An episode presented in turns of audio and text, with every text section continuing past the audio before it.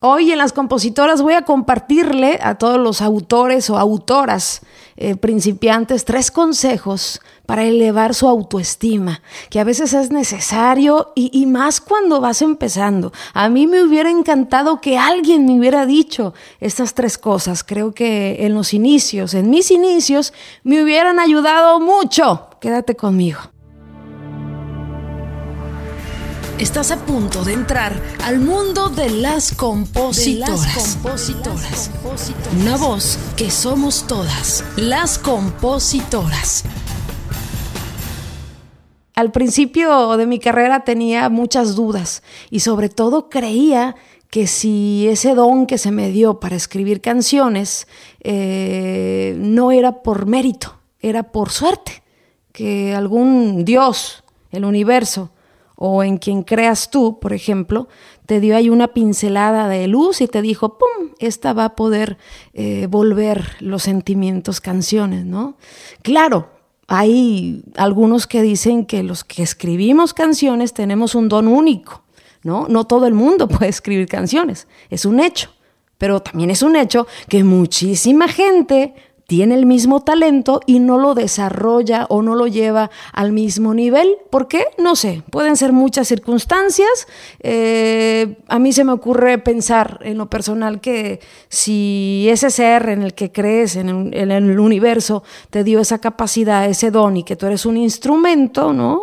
Eh, es necesario que tú lo multipliques y que tú lo, lo, vaya, lo, lo desarrolles más, que te comprometas con ese talento, porque pues, puedes tener el talento del mundo, pero si no lo trabajas, tarde o temprano eh, no te va a funcionar, ¿no? No va a llegar a esos niveles que se requiere a veces la exigencia de la composición. Hay mucha disciplina de por medio. Yo pienso que sí es eh, importante darte el mérito, ¿no? Como compositora, como compositor. Oye, sí tengo el don, sí tengo esa chispita, eh, esa facilidad, ¿no? Para escribir canciones, pero eh, también le estoy perreando todos los días, estoy practicando todos los días, estoy apasionada y, y ese es un mérito que debes de darte.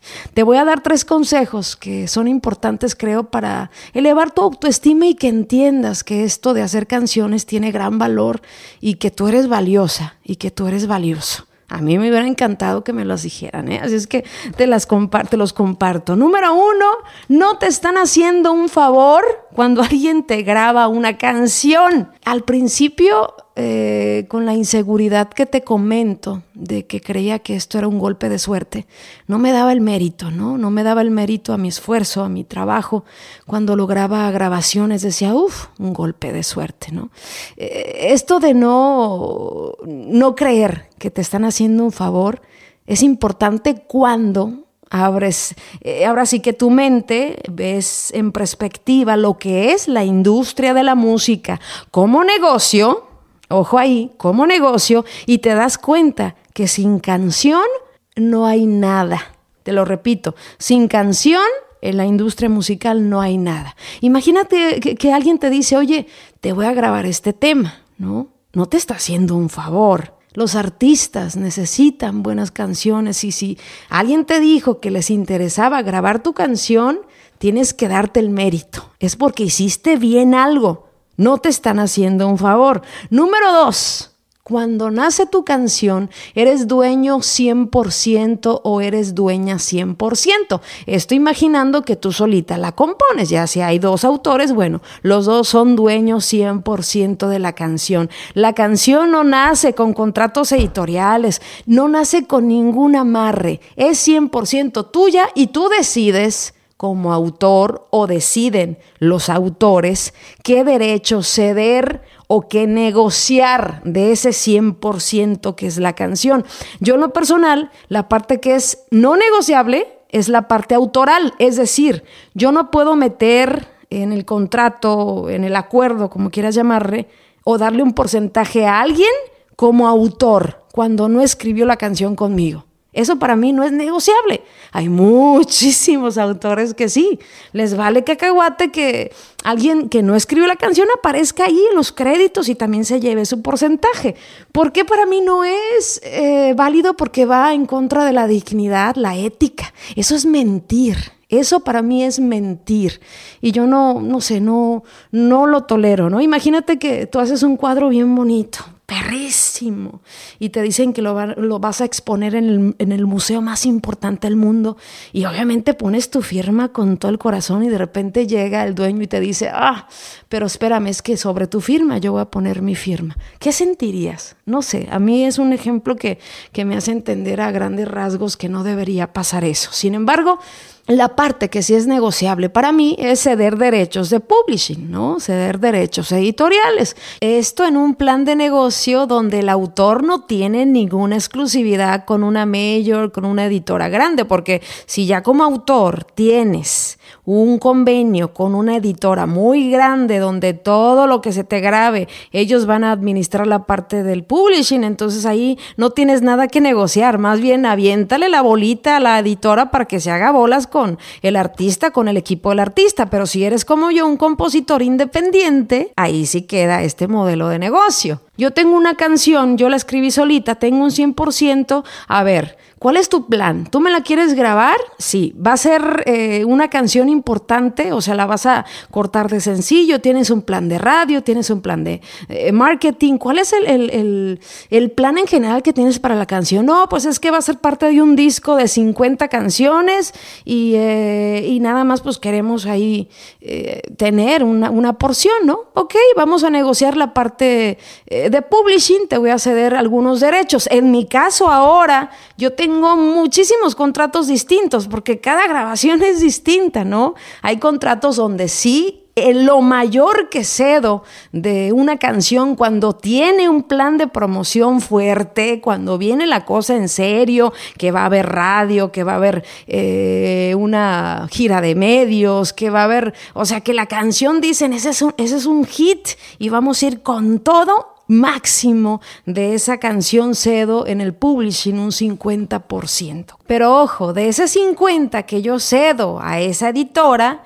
la editora me va a hacer obviamente un contrato, un convenio y me tiene que pagar a mí como autor el 50% de esa porción que le estoy dando. O sea, hay un pago ahí importante que se tiene que recibir. No es nada más que me, uff, ellos van a ser dueños del 50% de todo. No, te tienen que pagar también a ti como autor regalías, obviamente eh, mecánicas y una serie de cosas que no es el capítulo indicado para explicar. Tengo otras canciones que también, ¿no? Fueron importantes, pero ahí pude negociar, te cedo solamente el 25%, ¿no?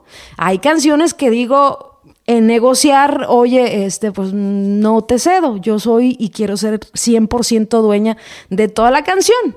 Por X o Y razón, eh, quiero decirles que cada negociación es bien distinta. Lo que quiero que entiendas eh, en esta parte eh, es que tú naces siendo dueña 100% de la canción o dueño. Y a ti te corresponde negociar. Tú puedes poner las reglas. ¿Cómo, Erika? Pero si voy empezando, me van a mandar al carajo. Sí, posiblemente. Posiblemente vas empezando y te pidan que firmes en la editora del artista. Dale, fírmala. Si es importante para ti esa grabación, dale pero siempre con lo que es negociable.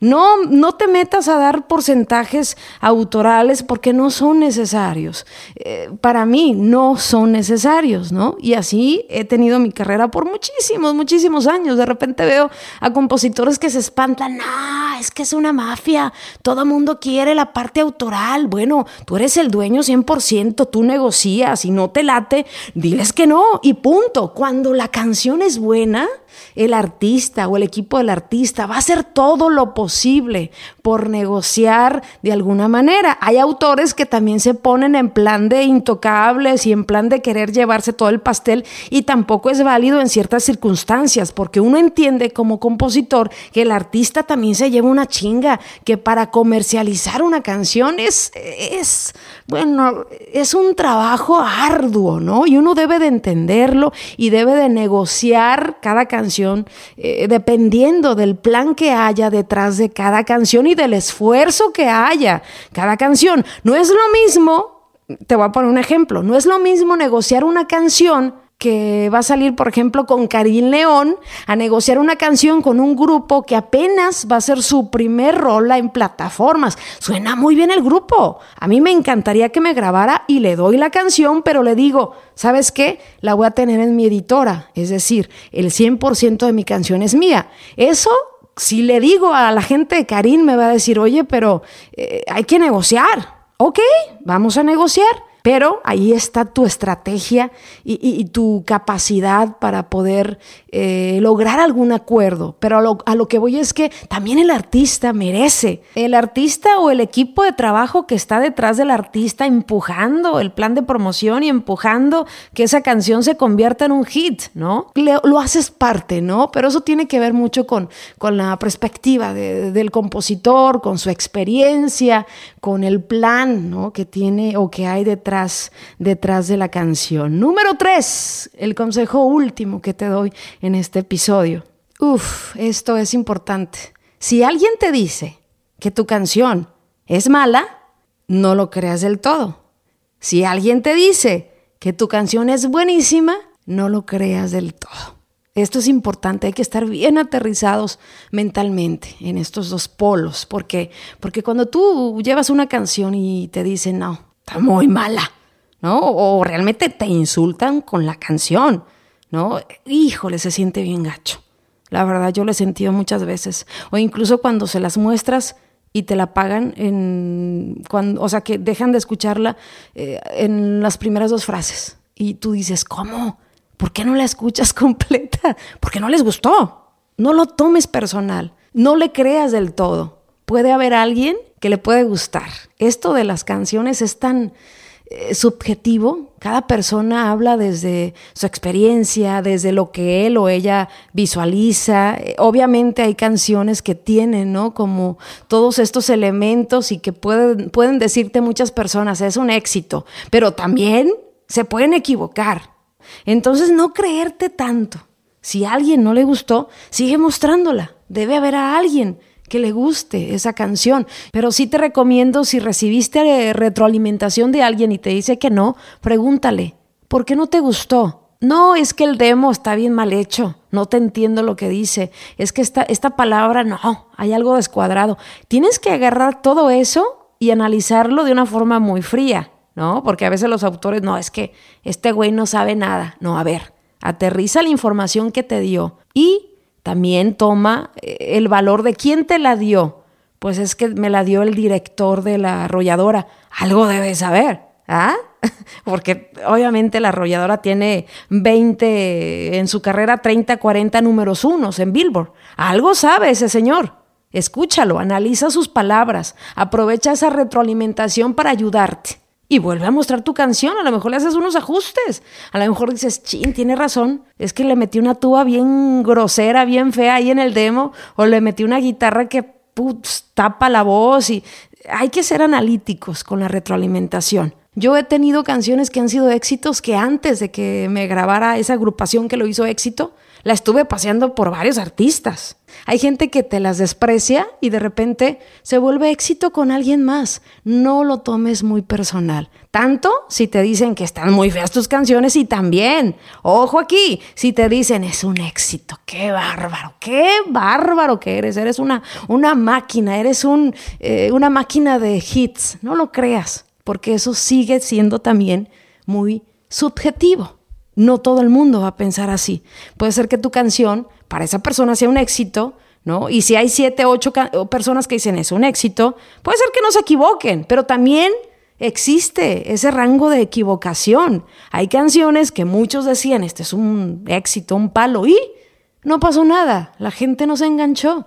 Obviamente dentro de lo comercial pues hay lineamientos, hay, hay ideas o tendencias que de repente todo el mundo se va subiendo porque es lo que está pegando y, y, la ranchera aquí que chinga, hay. Hay tendencias que de repente es bueno, ¿no? Subirse quien quiera. Yo creo que la creatividad, por más sencilla que sea, siempre tiene genialidad.